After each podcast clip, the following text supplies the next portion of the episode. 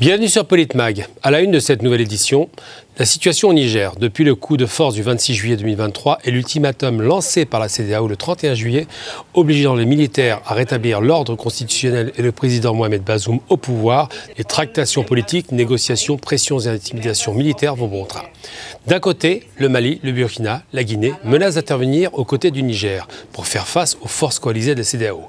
De l'autre, les États-Unis et l'Algérie préfèrent privilégier la solution politique et refusent l'intervention militaire. Quant à la France d'Emmanuel Macron, elle considère que les décisions prises à Abuja lors de la réunion du 31 juillet sont les bonnes. Y a-t-il donc aujourd'hui un risque de conflit généralisé dans la région du Sahel?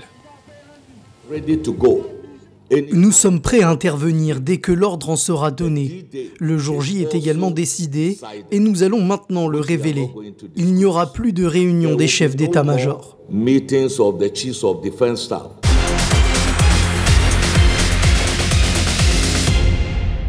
On vient d'entendre Abdel Fatou Moussa, commissaire aux affaires politiques et à la paix et la sécurité de la CDAO. Euh, pour en parler, aujourd'hui, nous recevons Paul-Antoine, analyste international. Bonjour. Bonjour Gamal. Bonjour. François Coq, essayiste et analyste politique. Bonjour. Bonjour Gamal, bonjour à tous. Michel Fayad, analyste politique et financier. Bonjour Michel. Bonjour. Et Farid DMS Débat, analyste politique. Bonjour Gamal Abina. Bonjour. Euh, donc j'ai envie de commencer par vous, euh, Michel, concernant, semble-t-il, cet effet domino dans le, dans le Sahel qui a commencé d'abord par le Mali, puis le Burkina, puis euh, après les Guinées, le Niger aujourd'hui, et puis effectivement la réaction extrêmement sévère, extrêmement, on vient d'entendre, extrêmement péremptoire et violente de la CDAO qui semble prise de panique et parle immédiatement d'une sorte de chantage puisqu'on parle d'un ultimatum. Est-ce que vous pensez qu'effectivement il y a des raisons de s'inquiéter par rapport à cette intervention militaire qui semble poindre le bout de son nez? Oui, je ne suis pas convaincu qu'il y aura encore une, intervention militaire au, Niger. Par contre, la comparaison avec le, avec le Mali est particulièrement intéressante parce que ça fait une dizaine d'années aujourd'hui que ces deux pays combattent euh, au Sahel les djihadistes. Et donc, euh, les budgets militaires des deux pays ont été multipliés par 4 à 5.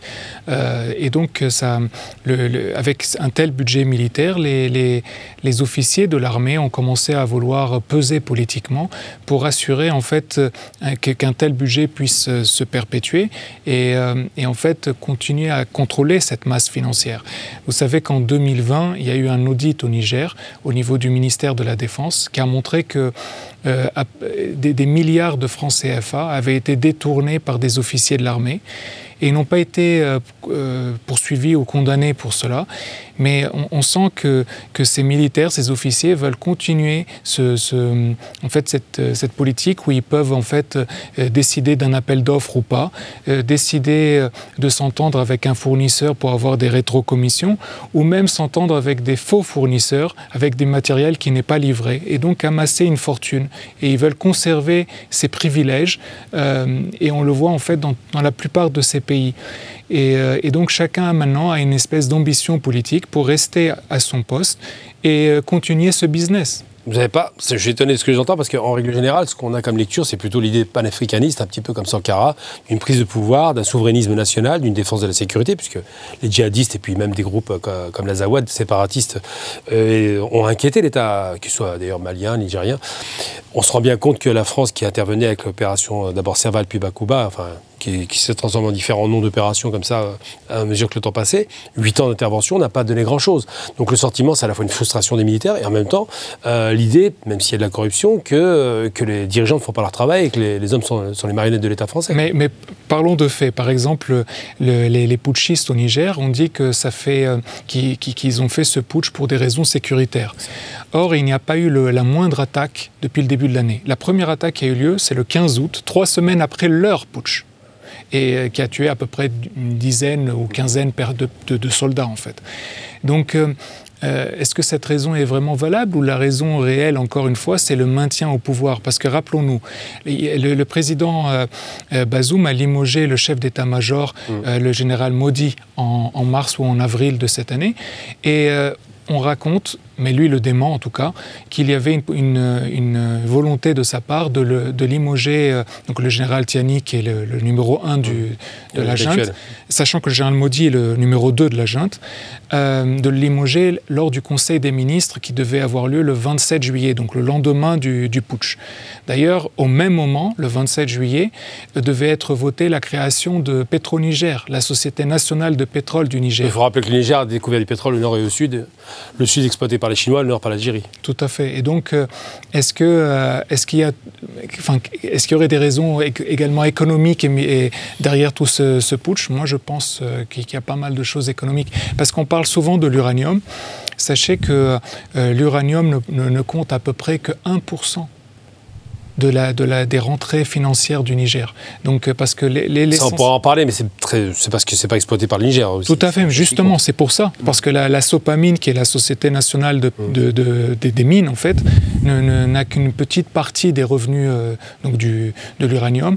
Et on dit aux, Nigériens que l'uranium, euh, le coût de production est, est, tellement élevé par rapport au prix du marché, donc il n'y a pas vraiment de gain, donc ils ont quasiment rien. Comme pour le pétrole à l'époque, c'est pareil. Voilà. Et, et donc l'essentiel des, des revenus aujourd'hui, se font à travers le pétrole. Et donc la création de Pétroniger, c'est également un, autre moyen de, bénéficier d'une manne financière pour le pays. Donc entre Pétroniger et le budget militaire, il y a deux mannes financières pour, euh, pour les dirigeants euh, pour essayer de, s'en emparer.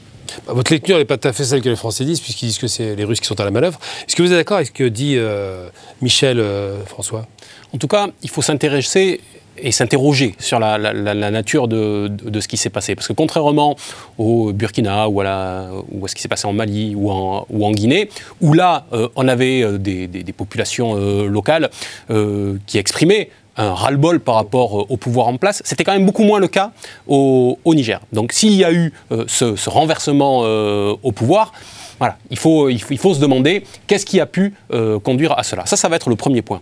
Et le deuxième point, à mon avis, dans notre c'est de se demander aussi euh, quelle est la réaction des pays euh, alentours. On vient de voir, et votre extrait l'a montré, la réaction de la, CDAO, qui d'une certaine façon a montré qu'elle n'avait jamais qu'un pistolet à bouchon, parce qu'à partir du moment où on menace euh, d'intervenir, où on fixe une date butoir et où il ne se passe rien, ça donne à voir quoi? Ça donne à voir en réalité les divergences qu'il y a euh, en interne et en, et, en, son sein, tout simplement. Euh, on voit que euh, beaucoup privilégient la solution diplomatique et qu'ils veulent aller vers celle-ci et non pas vers un règlement armé et militaire à, ce conflit. Et puis on voit les divergences qu'il y a eu aussi avec l'Union africaine. Mmh. Parce que si la CDAO a réagi avec autant de fermeté, l'Union africaine qui se, qui se réunissait le, 15 août, je crois, a mis une semaine à sortir un, un communiqué qui est un communiqué qui certes accepte les sanctions qui ont été prononcées contre le Niger, mais qui d'une certaine manière reconnaît implicitement le pouvoir euh, en place, puisqu'il l'exclut de ces instances. Mais en l'excluant, il le reconnaît de fait. Paul Antoine, par rapport à la question de l'effet domino, qu'on peut observer avec ce, ça vient d'être dit à l'instant, l'idée selon laquelle il y aurait une sorte de courant anti-France qui s'installe dans ces régions-là, à la suite effectivement de, ces guerres de djihadistes qui n'ont pas été maîtrisées, à la suite du sentiment général que la France est euh, l'ancienne puissance coloniale qui continue son néocolonialisme économique en l'occurrence, puisqu'on parle beaucoup de, tout ce qui est richesses souterraines qui sont soit pas exploitées ou mal exploitées au profit de l'ex-Areva. Est-ce que vous pensez réellement que euh, ce serait un coup de force des militaires pour s'enrichir finalement avec la corruption, ou plus simplement prosaïquement parce que le sentiment général, c'est qu'il y a peut-être un autre, un autre une alternative crédible avec euh, d'autres puissances qui pourraient les aider. Je pense que c'est un peu tout. Euh, déjà, il n'y a pas que les. On parle beaucoup d'Areva et des Français au Niger. Orano maintenant. Euh, voilà, c'est ça, mais il y a aussi beaucoup de Canadiens. Il y a beaucoup de sociétés canadiennes qui, qui exploitent de l'uranium. Donc je, je, pense que c'est un peu plus compliqué que ça. Après, très clairement, certains veulent rester au pouvoir. maintenant, je pense qu'il y a aussi quand même un sentiment, alors anti-France, c'est oui sur le papier et dans les manifestations, etc. Oui. Après, est-ce qu'il y a un réel sentiment d'anti-France? Il y a huit ans, ces mêmes gens au Mali manifestaient avec des drapeaux français et disaient merci la France d'être venue, euh, etc. Donc c'est un sentiment qui, peut bouger rapidement. Ce qui est sûr, c'est que c'est la fin d'un cycle. Ça, c'est une évidence. Et c'est la fin euh, de la France en Afrique de l'Ouest, du coup en Afrique, euh, pour plusieurs raisons. Premièrement, si on prend le Mali, euh, on est au Mali depuis des années. On forme l'armée malienne depuis des décennies. Euh, les présidents, euh, c'est la France qui les met, globalement, on va pas se mentir. Et malgré tout ça, malgré une présence jusqu'à 5000 militaires français au Mali, on ne voit pas venir un coup d'État ah fait par l'armée que nous entraînons. Donc moi, j'aimerais bien qu'on m'explique. On entraîne des gens qui parlent notre langue, qui sont formés dans nos écoles militaires.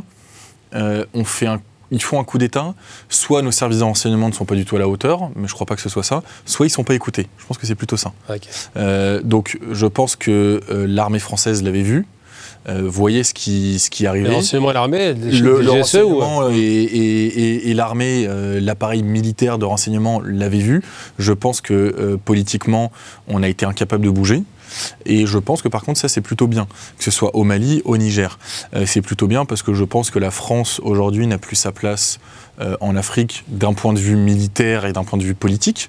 Après, euh, l'économie, c'est un peu différent. on, fait du, on, fait du business avec certains États, tant que le business est légal et tant que les deux États sont d'accord. Bon, bah ça, après, c'est si les Nigérians euh, ou les Maliens ne sont pas d'accord avec ce que le gouvernement malien fait avec la France, ils ont qu'à voter pour un autre gouvernement. Ça, ça c'est différent, mais d'un point de vue politique, militaire, je pense que la France n'a plus sa place en Afrique de l'Ouest et je pense que, que la France quitte ces zones-là. C'est excellent pour ces pays-là et c'est excellent pour la France. Euh, ça me surprend, mais euh, apparemment, vous êtes d'accord avec Macron pour le coup. Euh, enfin, oui et non. Euh, en fait, ce qui, est, ce qui est très problématique avec Macron, c'est qu'il est capable euh, d'aller, je ne sais plus où vous étiez, il avait fait une tournée africaine où il explique quand même à un président dans un manque de respect qui est flagrant. Je crois d'ailleurs que le, voilà, merci. Je crois que d'ailleurs le, président avait plus quitté, quitté, la salle. là, il s'est comporté comme le parfait petit colon, mais d'où il vient. Hein, euh, euh, enfin, la classe politique d'où il vient est celle qui a fait la colonisation, et celle qui a fait la guerre d'Algérie, qui a donné les pleins pouvoirs à l'armée en Algérie, etc. Donc euh, globalement, c'est pas très surprenant. Donc il est capable de faire ça, et il est capable derrière effectivement de faire quitter l'armée française euh, du Mali. Euh, encore une fois, je, pense que ça c'est bien. On est parti dans de mauvaises conditions. On a accepté des choses par contre que nous n'aurions jamais dû accepter. Je pense que euh, certains officiers maliens qui insultent l'armée française, ça c'est inadmissible. On a quand même perdu des hommes. Oui, on n'a pas stoppé complètement les djihadistes, mais l'armée malienne n'a rien stoppé du tout. Mm. Sans nous, euh, le Mali serait tombé dans les, euh, dans les deux semaines. Donc il y a des choses qu'on n'aurait pas dû tolérer, que Macron a évidemment toléré, ça il était euh, même ravi. Donc je ne sais pas si Macron est d'accord, je pense qu'il y a une impuissance française. Il y a un très bon coup joué par les Russes, ça faut l'admettre. Il y a un excellent coup joué par, par Wagner. Donc je pense que Macron, euh, ce serait plutôt lui qui serait d'accord avec moi, si je peux me permettre. Et euh, je pense qu'en fait, Macron, malheureusement, la France n'est plus d'accord ou pas d'accord. La France n'a plus les moyens d'être d'accord ou pas d'accord. Et juste pour finir, sur une potentielle intervention militaire au Niger, et, ça reviendra sur ce que je disais, mmh. euh, pour faire une intervention militaire, il faut une armée. Euh, clairement, c'est pas le Nigeria. Alors le Nigeria, sur le papier, a une très bonne armée. En réalité, c'est pas du tout le cas. la seule qui euh, a des moyens militaires dans la région, c'est le Cameroun, sauf que le Cameroun ne veut pas intervenir. Mm. L'Algérie a dit que bah, eux, ils soutenaient plus ou moins les putschistes et dans tous les cas, ils voulaient pas d'intervention militaire. Donc la seule armée qui peut intervenir, c'est euh, l'armée L'Algérie ne dit pas qu'ils soutiennent les putschistes, elle veut un retour à la normale et en même temps, elle refuse l'intervention militaire. Dans tous les cas, ils refusent toute intervention et ils veulent pas de violation de, des frontières. Donc la seule armée qui pourrait intervenir, c'est l'armée française. Sauf que quand on est intervenu au Mali, les avions, parce qu'il faut des avions énormes pour porter des hélicoptères mm. de combat, des hélicoptères de transport, faut des, il faut des avions. Les avions, ils venaient d'Ukraine. Bon, je crois que l'Ukraine est un peu plus occupée ces temps-ci, euh, de Biélorussie et de Russie. je crois que ces temps-ci, c'est un peu compliqué entre nous et la Biélorussie et la Russie. Vous vous souvenez tous des images du plus gros avion du monde, qui était, je crois, sur l'aéroport de Gostomel ou euh, un des aéroports de Kiev, qui a été abattu. Bon, bah, c'est technique, mais le matériel français, il peut plus être amené euh, pour une intervention militaire. La France Maintenant, avec l'armée, l'armée française ne peut pas intervenir, militairement parlant, euh, d'un point de vue logistique, elle ne peut pas intervenir. Donc, pour moi, euh, c'est très improbable qu'il y ait une intervention. Il y a encore des militaires sur place, 1500 quand même. Oui, mais c'est pas avec 1500 que vous faites une intervention de long terme. 1500, ils peuvent prendre la capitale, ils peuvent remettre un président, oui, mais après, il faut tenir. Oui, j'entends bien. Quand vous avez 10 000, 20 000, 30 000, 40 000 personnes qui, tous les jours, sont devant les, bases de l'armée française, devant l'ambassade, il y a un moment, il faut prendre des décisions. Vous allez faire quoi? Vous allez tirer dans la foule? C'est clair. Euh, c'est pas possible. Monsieur Débat, est-ce que vous pensez qu'il y a un effet domino qui est en train de se mettre en place? Est-ce que peut-être d'autres pays vont tomber? Est-ce que la CDAO finalement n'a pas surréagi? Et surtout, est-ce que la France, je, le sentiment que j'ai, c'est que Macron ne veut pas faire la guerre, mais bon, que la France effectivement fait bien de ne pas s'engager dans un conflit direct avec les autorités euh, nouvelles euh, nigériennes Là, ce qui est important de, constater, c'est qu'effectivement, on arrive à la fin d'un cycle. L'effet domino, c'est sûr que la CDAO n'en veut pas. Euh, d'où le fait de, premier lieu, parler d'une intervention, mais un certain rétropédalage, parce qu'ils ont mis une date à un ultimatum. L'ultimatum a été dépassé. Qu'est-ce qui s'est passé? Rien. Parce que quelque part, qu'est-ce qu'ils peuvent faire? Quel genre d'intervention ils peuvent, amener sur, les territoires du Niger? Bah, ça, va être, risque d'être très compliqué. Et en plus de ça, maintenant que les putschistes, bon, ils ont dénoncé les accords de 77, de 2010, 2015, et ils se disent non, on ne veut plus de, on va dire, de, de, présence militaire française, c'est la fin d'un cycle pour, pour la France. Et, et, c'est là-dessus où les, les, les, pays frontaliers sont excessivement prudents. Euh, bon, sachant que c'est pas véritablement un mouvement populaire. Je ne sais pas s'ils sont tous prudents, il y en a qui sont prêts à s'engager à la guerre. Hein. enfin bon, ils ont vite rétro-pédalé. Non, je parle de ceux qui euh, veulent défendre le Niger. Et, euh, quand, on voit que derrière, c'est pas vraiment un, mouvement populaire mm. qui a amené euh, la destitution du, de l'ex-président Bazoum. Donc quelque part, on se dit, OK, mais euh, derrière, est-ce que les putschistes sont pas aux aguets un petit peu dans les autres pays? Bon, certains sont dans, on va dire, plutôt des, calculs euh, euh, internes, donc auto-centrés. Là-dessus, à mon avis, ils sont excessivement prudents. Ils, sont un petit peu, ils ont un petit peu la tremblote. sur la présence de la France, elle perd pied de toute façon, mais ce n'est pas la première fois, ça date de, plusieurs années déjà, où on, a vu le désengagement petit à petit, et aussi le désamour de la population euh, africaine euh, vis-à-vis de, la présence française, euh, le fait de, ne plus avoir envie d'utiliser le, franc CFA dans, dans tous ces pays. voilà, donc c'est la présence néocoloniale, et aussi le comportement, il faut dire ce qu'il en est, très problématique, pour ne pas dire autre chose, de Macron lors de ses euh, comment il s'adresse aux, dirigeants africains et au peuple africain. Et, et c'est pas le premier. Hein. on a eu d'autres présidents qui ont été excessivement. On a eu pire avec le discours, de Sarkozy quand même. Exactement, je pense à lui, euh, qui ont été excessivement arrogants envers, euh, envers la population africaine. Donc quelque part, ça laisse des traces. Derrière, arrive Wagner, euh, surtout l'aura de Poutine, il faut dire ce qu'il en est. Euh, la Russie ne, souffre pas des mêmes tares que la France, n'est pas une, ancienne colonie. Donc quand ils arrivent quelque part avec ce côté, on va dire, assez, une certaine aura, avec une armée, on va dire, assez efficace, parce qu'il faut dire ce qu'il en est, Wagner est assez efficace, et, euh, que derrière, la Russie ne souffre pas de, cette image très dégradée d'ancienne colonie, puisqu'ils ne le sont pas. Ils se disent, OK, on va pouvoir composer avec, euh, pourquoi pas la Russie, c'est pour ça qu'il y a un, grand élan vis-à-vis des BRICS, c'est un grand amour qu'ils ont envie de tous adhérer comme ça d'un coup par rapport aux BRICS, parce qu'ils se disent quelque part, on a envie de balayer ce côté néocolonial de, la France. Euh, on a envie surtout de créer euh, des, accords bilatéraux dans lesquels on n'est pas pris pour des pigeons dans lesquels on va se mettre, comme qui dirait, euh, au même niveau et parler d'État à État, dans le respect. Voilà. Et je pense qu'à l'heure actuelle, euh, on est arrivé à la fin d'un cycle. La France perd définitivement toutes ses places stratégiques en Afrique. Michel a une question importante. Alors, euh, au Niger, c'est pas seulement, vous l'avez dit tout à l'heure, c'est pas seulement l'uranium, il y a aussi du pétrole et on a découvert de l'or. Donc, 800 000 orpailleurs, je crois, qui évoluent là-bas. C'est un pays qui a beaucoup de ressources souterraines et non exploitées, on le sait aussi. il y a aussi la problématique de l'armée, parce qu'on a parlé de l'armée de ceux qui ont fait le coup de force, mais on ne parle pas des armées en présence. 1500 Français, la plus grande base militaire américaine qui a coûté, je crois, 100 millions de dollars à Agadez.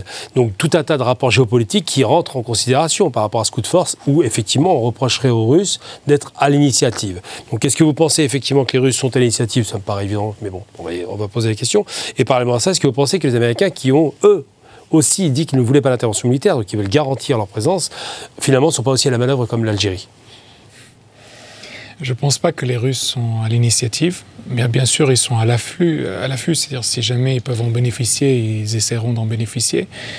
Par contre, les Américains, effectivement, ne sont pas en train de, disons, de soutenir le président légitimement élu comme ils, comme ils étaient censés le faire. Et, euh, Est-ce qu'il voudrait contrecarrer les intérêts chinois, puis qui contrôlent le, le, pétrole?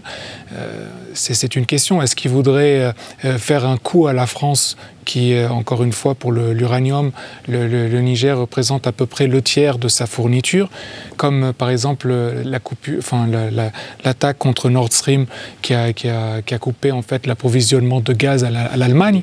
Donc en fait, ça serait un coup contre l'Allemagne, un coup contre la France, d'une certaine manière, même si c'est relativiser. Ou l'Europe, hein, c'est le deuxième fournisseur d'uranium d'Europe, le Niger, dans le. Oui, sauf qu'il faut relativiser une chose, c'est que la France en a pour 10 ans de stock. Donc elle a quand même de quoi venir, mais quand même, sur l'avenir, ça, ça pose euh, ça pose question. Est-ce que la France peut, comme on l'avait vu, euh, peut réellement remplacer le Niger par la Mongolie? C'est pas, c'est pas sûr. Et le coût de l'exploitation, parce que les Français exploitent l'uranium pour pas cher, alors qu'ailleurs ils achètent, comme le Kazakhstan. C'est ça. Donc, euh, c'est vraiment compliqué de savoir quel a été le rôle de, chacun. D'ailleurs, il y a des rumeurs qui commencent à sortir. On a vu ça là ces derniers jours, que on dit que le, finalement le président Issoufou, donc qui est l'ancien président, euh, serait finalement peut-être pas contre les putschistes et serait peut-être en bonne relation avec les putschistes. Je rappelle que le, que le général Tiani, qui est le, leader de la junte, euh, était le chef de la garde présidentielle du président Issoufou. Qui est resté 10 ans au pouvoir de 2011 à 2021. Exactement. Donc au départ, il s'est présenté comme un médiateur. On a arrêté son fils, qui est l'actuel ministre du pétrole. Mais euh, ces derniers jours, on pense qu'il est, il est peut-être possible qu'il ait un lien avec les putschistes.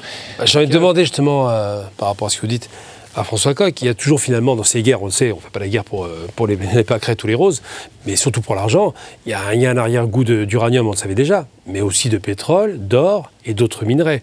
Donc qu'est-ce que vous pensez effectivement, au-delà du fait qu'on accuse la Russie d'être à la manœuvre alors que manifestement elle est, arrivée a posteriori, est-ce que vous pensez finalement que le malheur de ces pays, c'est pas précisément ces richesses qu'on leur a confisquées et qui risqueraient d'être un enjeu crucial pour l'avenir, l'énergie en l'occurrence? Moi je n'irais pas jusqu'à dire que c'est le malheur, parce que c'est ce qui logiquement dans l'avenir devrait leur garantir, euh, ou en tout cas au moins leur permettre euh, de, de, déboucher et, et de d'apporter des, bienfaits à leur, euh, à leur population. Donc on ne peut pas dire que c'est un malheur pour eux d'avoir autant de ressources. Le malheur, c'est qu'elles soient, qu'elles aient été aussi mal exploitées par le passé, par la puissance coloniale, et le malheur, c'est aussi qu'elles soient aussi mal exploitées depuis maintenant euh, plusieurs décennies par euh, ben, leur direction et leurs exécutifs euh, nationaux. C'est ça aussi le, problème qui est en place. Et c'est pour ça que la question n'est pas tant, il n'y a pas une centralité en tout cas du sentiment anti-français dans ce qui se passe au, Niger. C'est l'un des éléments parce que c'est l'un des éléments parce que c'est fédérateur pour ceux qui prennent le, pouvoir. C'est facile de mettre en avant ce sentiment anti-français, tout simplement parce que d'ailleurs les Français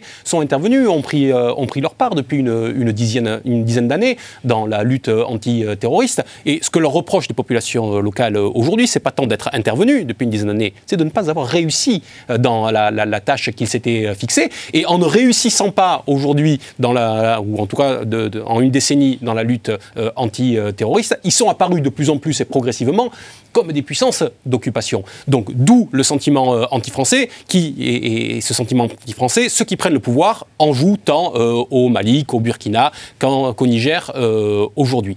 Par contre, euh, l'effacement de, la France, ça c'est un vrai problème.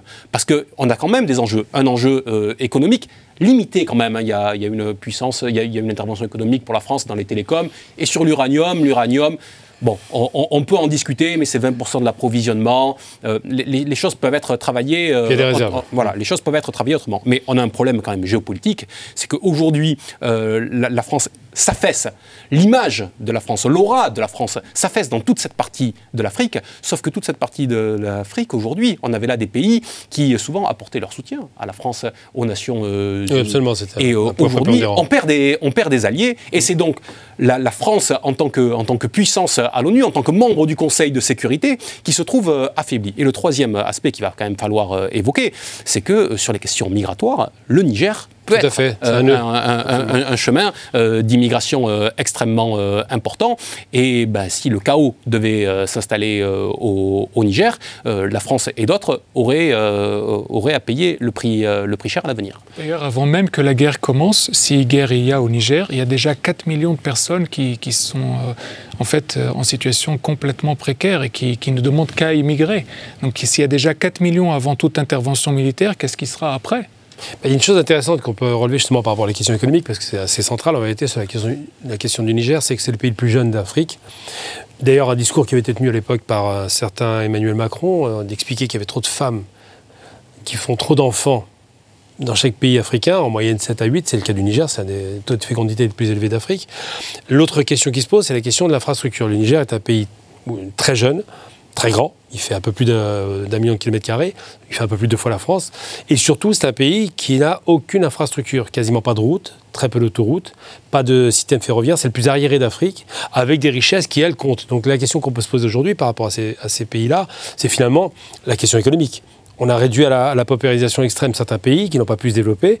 Et cette colère qui existe aujourd'hui, qui est réelle, des pays qui sont sous le joug du franc CFA, peut-être, est un déclencheur. Est-ce que vous pensez que finalement, le franc CFA, ce n'est pas finalement le gros problème qui réunit tous ces pays?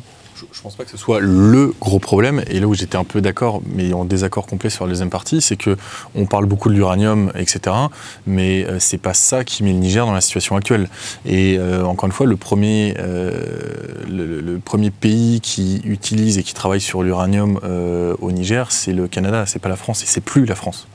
Donc ça, je relativiserai un peu. Le franc CFA, évidemment, c'est une catastrophe, et ça fait bien longtemps que on aurait dû, euh, enfin que ces pays-là auraient dû se libérer et que la France, le peuple français, aurait dû se libérer euh, du franc CFA. Parce que moi, je voudrais quand même mettre quelque chose au clair, euh, c'est que c'est pas le peuple français qui profite de ce qui se passe au Mali. Au Niger, le peuple français, il a perdu 55 soldats, je crois, au Mali.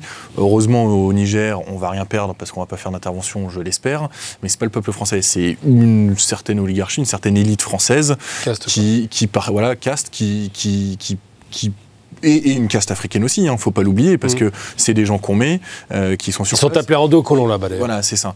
Euh, donc c'est ces deux castes qui travaillent ensemble et qui font leur business ensemble. D'accord. Mais euh, si, le franc CFA évidemment est une catastrophe, après, il n'y a pas que ça. C'est quand même des pays où le développement, comme vous l'avez dit, est beaucoup plus difficile. C'est une géographie qui est difficile, qu'on ne mm. peut pas maîtriser comme ça. la, géographie française, c'est pas maîtrisé en, en, en 10 ans. Donc ça va être difficile de faire un développement. Et je voudrais juste terminer en disant comme vous l'aviez dit, euh, l'intervention française euh, a, apporté des, a des buts, mais pas tout. Euh, maintenant, ils vont voir, parce que c'est les Russes qui vont prendre le relais, ils vont voir ce que les Russes vont donner. D'accord, très bien. Donc, c'est bientôt la fin de la première partie. On se retrouve dans quelques minutes.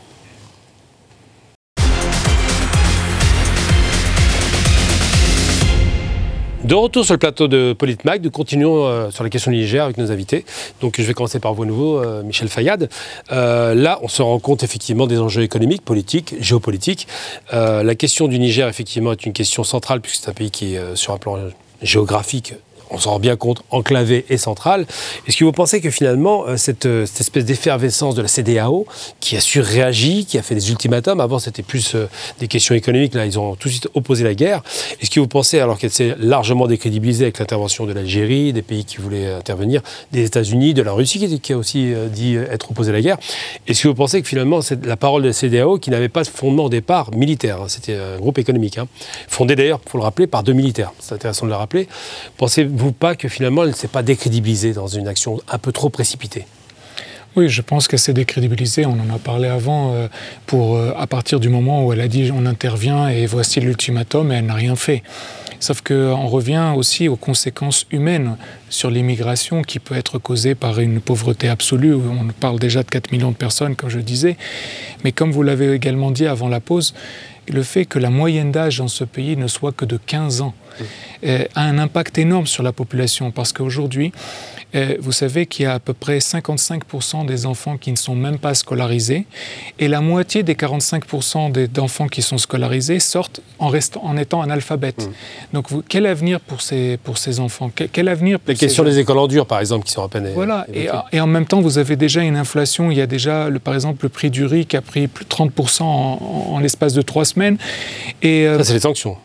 Oui, mais aussi de par la situation, euh, tout à fait, et la situation de putsch et l'inconnu, enfin, il y a ces problèmes-là, et puis la fermeture de la frontière entre le Niger et le Nigeria, parce qu'on parce qu'on n'en parle pas assez en France, mais le Niger et le Nigeria, c'est la même nation. Ce sont deux États, mais c'est la même nation.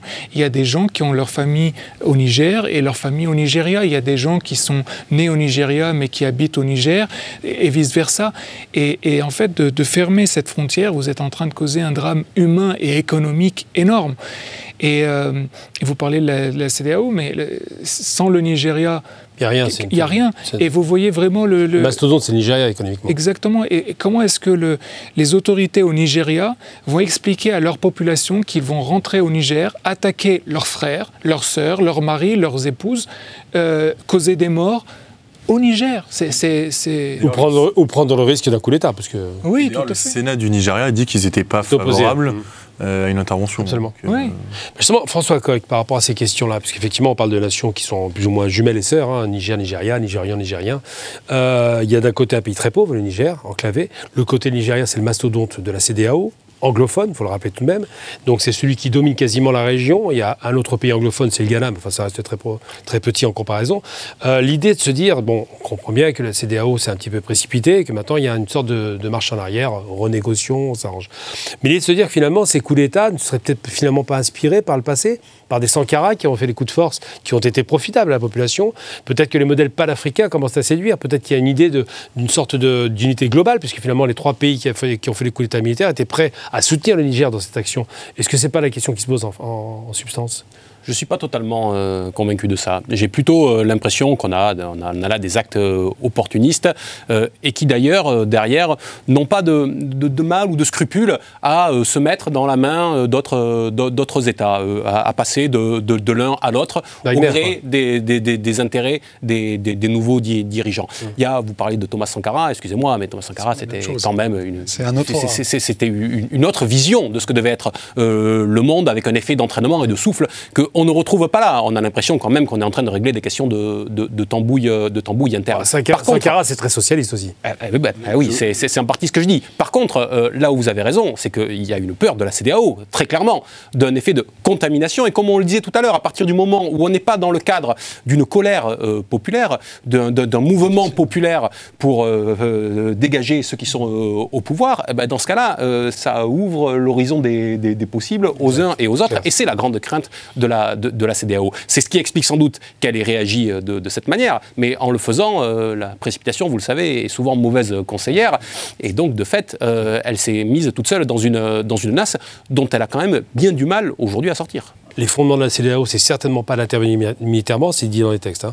Donc est-ce que vous pensez effectivement qu'aujourd'hui, c'est pas le Niger le problème, c'est les, les, républiques ou les dites républiques démocratiques de la CDAO qui ont peut-être peur à leur tour de subir ce sort funeste? Je, je suis complètement d'accord, mais je trouve qu'il y a une chose intéressante là-dedans quand même, c'est que euh, pour la première, fois, alors c'est pas la première intervention africaine en Afrique, donc quand, le, vraiment faite que par des États africains, mais c'est la première fois qu'on en parle énormément. Et euh, alors la France pousse un petit peu. Il y a eu un petit discours belliqueux à un moment, mais mm. pas plus que ça.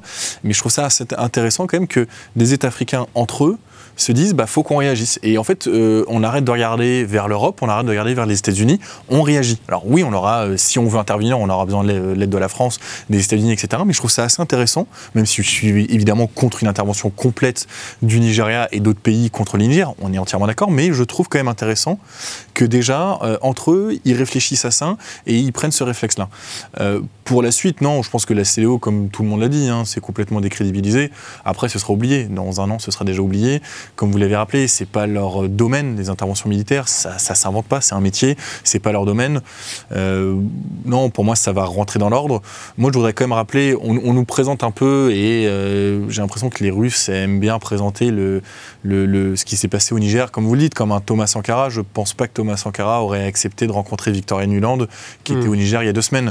Je pense que Thomas Sankara, d'ailleurs, je me souviens de, de, son discours quand il demande à un gamin pourquoi il porte un jean, Levis, et qu'il lui dit qu'il faut plus porter de, jeans et de t-shirts américains. Donc je pense qu'une base américaine de plusieurs centaines de soldats, il aurait dit non. Pour moi, ce qui se passe au Niger est intéressant et je suis plutôt favorable. Par contre, attention, je ne pense pas que ce soit la révolution euh, au Niger. Euh, l'armée française va partir, oui. Par contre, ils vont se rendre compte que l'armée française n'était pas euh, le, le, problème numéro un du Niger et n'était pas la raison de tous les problèmes au Niger.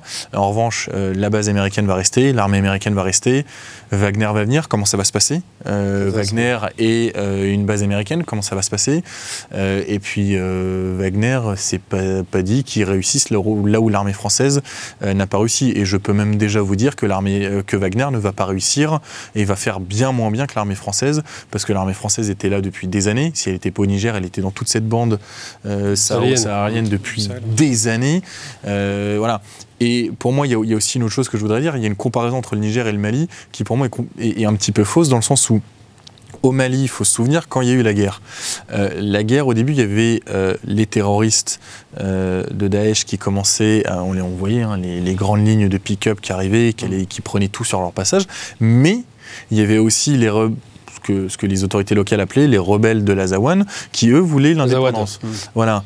Euh, et en fait, les. Il ah, faut préciser qu'ils sont l'Azawad, ce sont les euh, Touaregs du, nord, du, nord du Mali ou du sud de l'Algérie qui voudraient faire un État qu'ils appellent l'Azawad. Et, qui faisaient eux aussi, entre guillemets, beaucoup de mal militairement parlant aux autorités Parce qu'ils sont coalisés avec les, djihadistes. Voilà, mais ce qu'il ne faut pas oublier, c'est que quand l'armée française intervient, donc au début, c'est trois jours d'intervention avec les forces spéciales qui frappent les premières euh, colonnes de pick-up de Daesh, mais ensuite, l'armée française passe un pacte euh, avec euh, les Touaregs.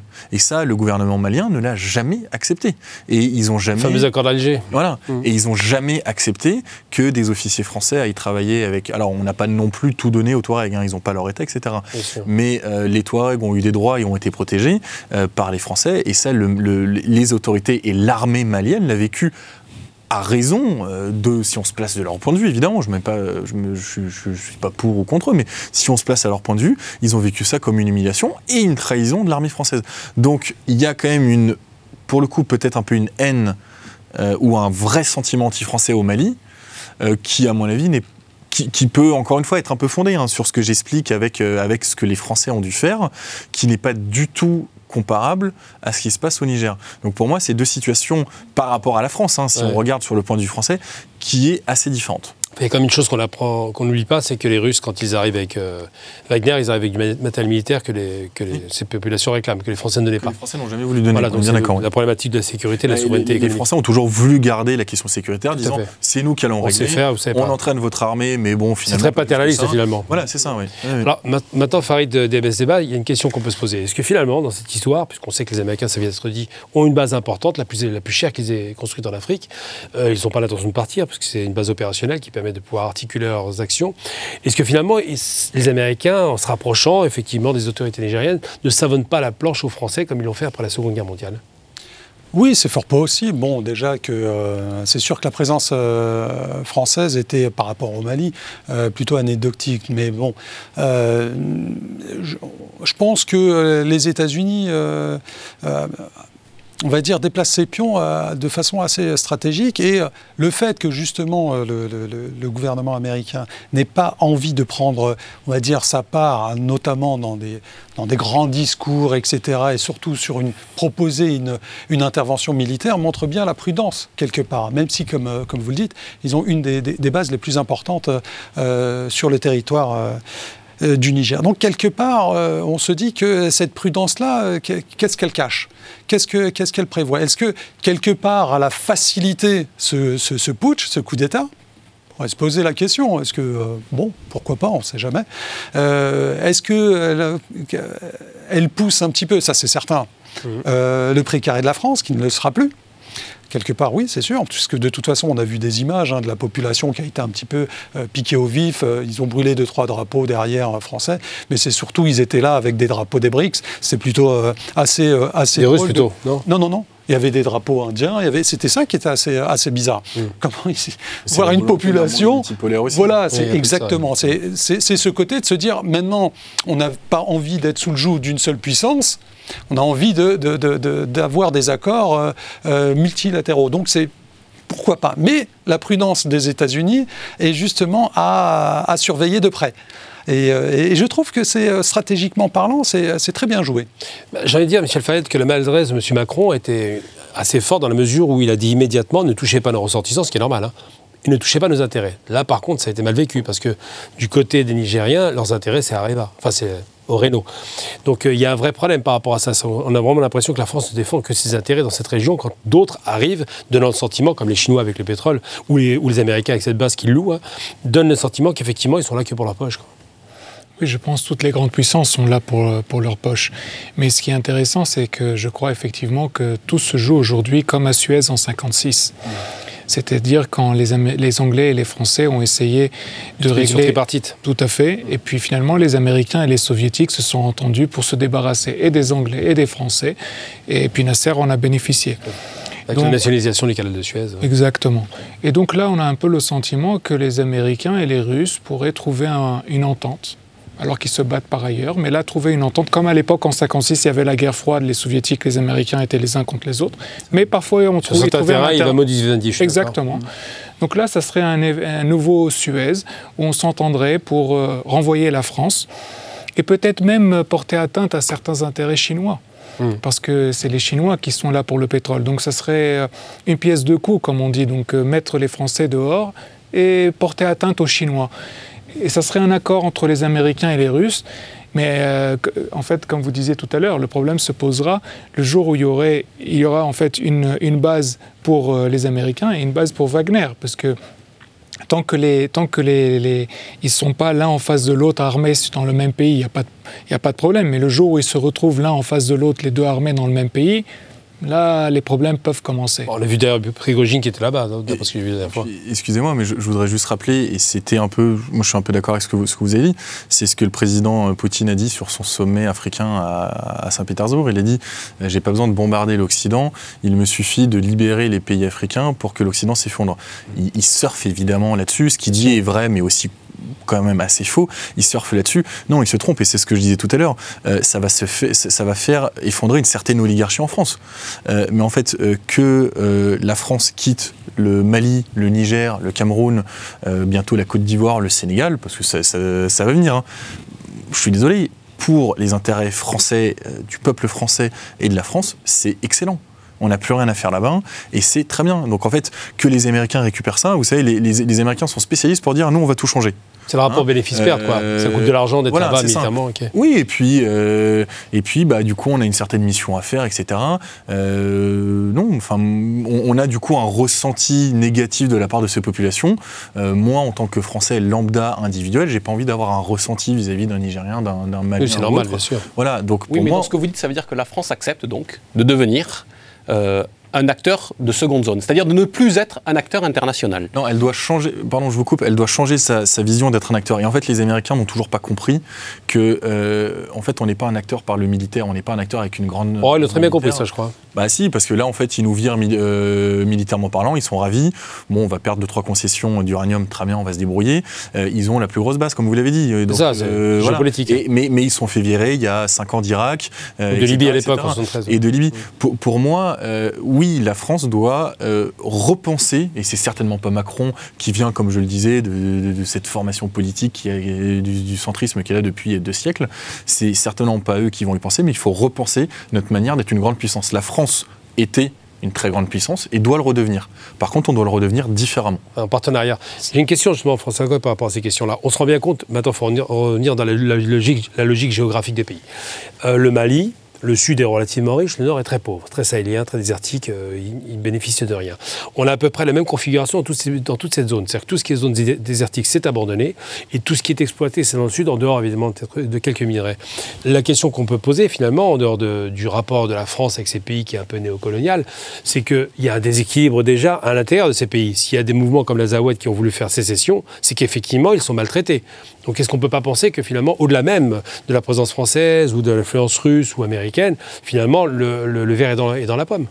Bah, sans doute. La, géographie, ça a été évoqué euh, tout à l'heure, la géographie de ces pays fait que euh, ça, entraîne ça. Mais moi, je vous fais remarquer quelque chose, c'est que les zones d'intervention de la France dans ces pays étaient toujours les zones du Nord, qui sont globalement les zones euh, désertiques, celles pour le coup pour les, dans lesquelles c'est beaucoup plus facile pour les, djihadistes de venir intervenir et de venir, et de venir s'implanter. Et là, il y avait bien que les Français qui pouvaient être là pour venir essayer de faire le, boulot et de, les, et de les contrer.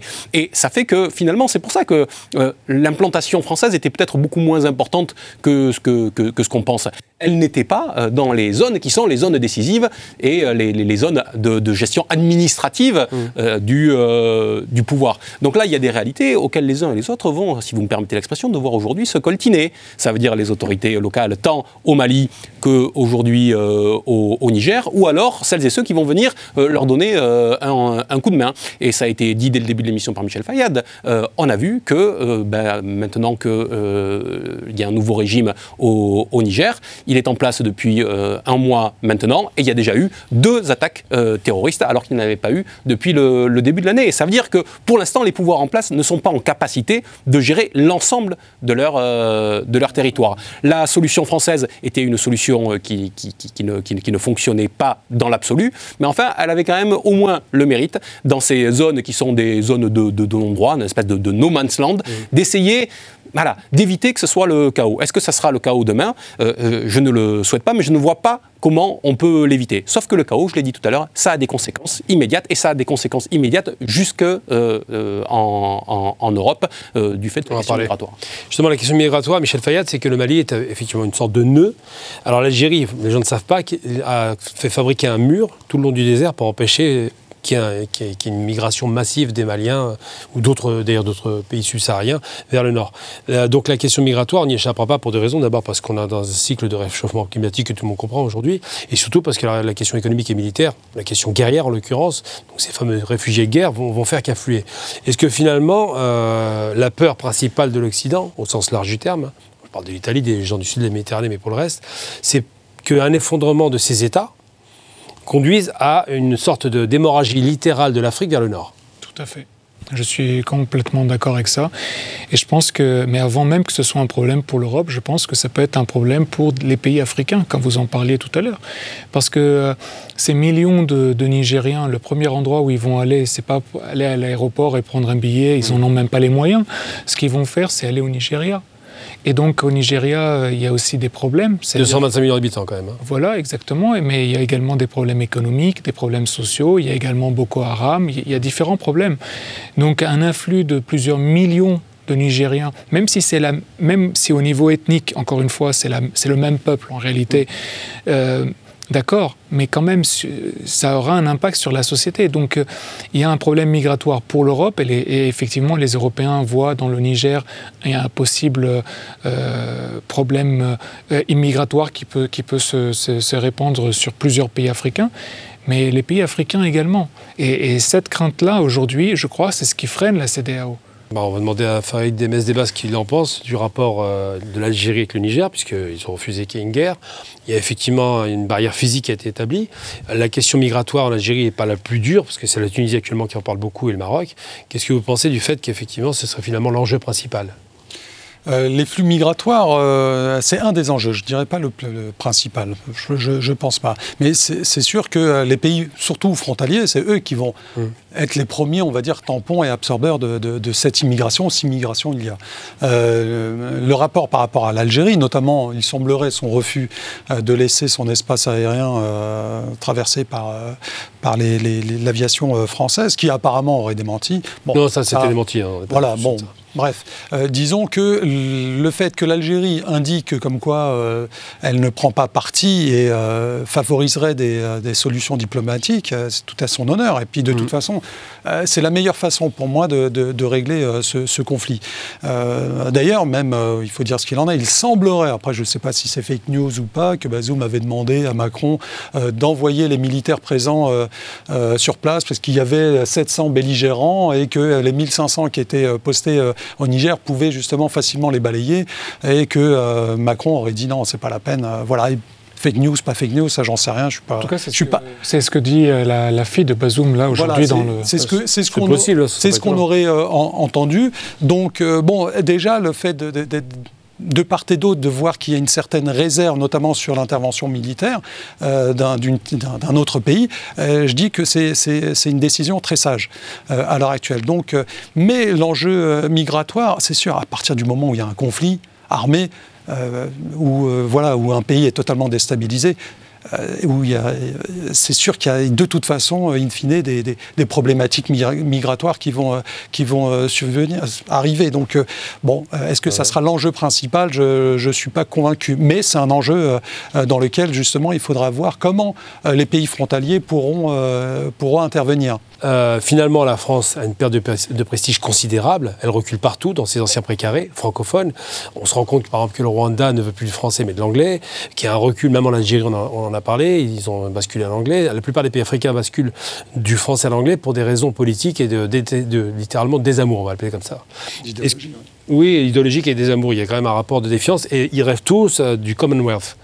Ils se pensent que le Commonwealth apporte plus de réussite que le modèle français. Qu'est-ce que vous en pensez?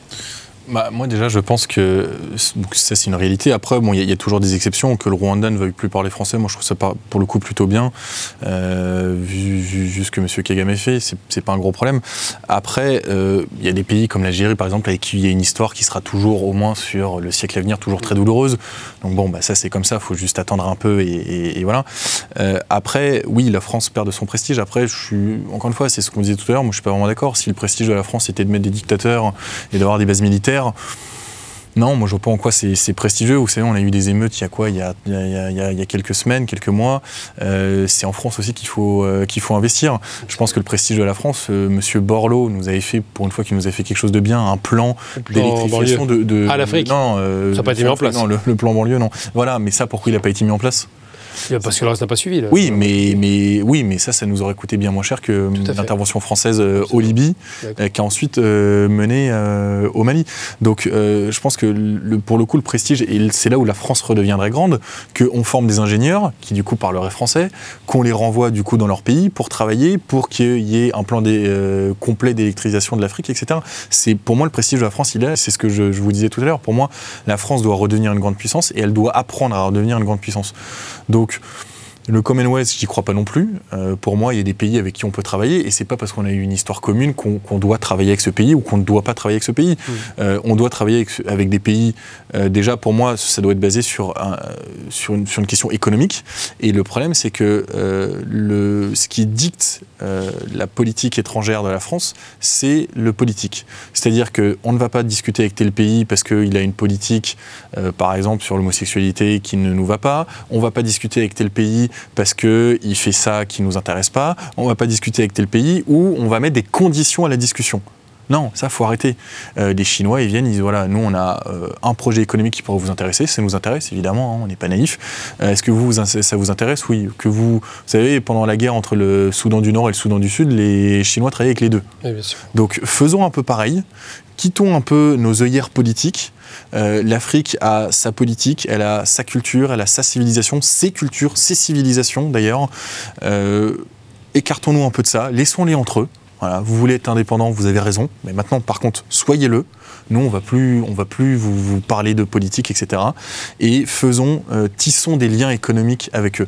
Euh, donnons des visas à euh, des étudiants africains en leur disant, par contre, vous avez 5 ans pour Mais vous ne pourrez pas le faire, ça, si vous abandonnez la place de la France dans la francophonie. Vous dites, ça ne me pose pas de problème que le Rwanda rejoigne le Commonwealth. Mais moi, ça me pose un problème que la francophonie recule à ce point aujourd'hui dans l'Afrique, en Afrique, avec des pays avec lesquels on a autant de liens. C'est très bien de vouloir fermer des ingénieurs, mais les ingénieurs viendront ils viendront si justement euh, la langue chez eux est encore en grande partie le, le, français. Si euh, demain leur langue est l'anglais, ben dans ce cas-là, ils iront euh, à Londres ou à Cambridge. Eh bien, Là, justement, on va bientôt rendre l'antenne. Donc, juste pour la conclusion, François Coq, est-ce que vous avez espoir, peut-être ou pas d'ailleurs, que, que la situation se dégrade, s'améliore au Niger?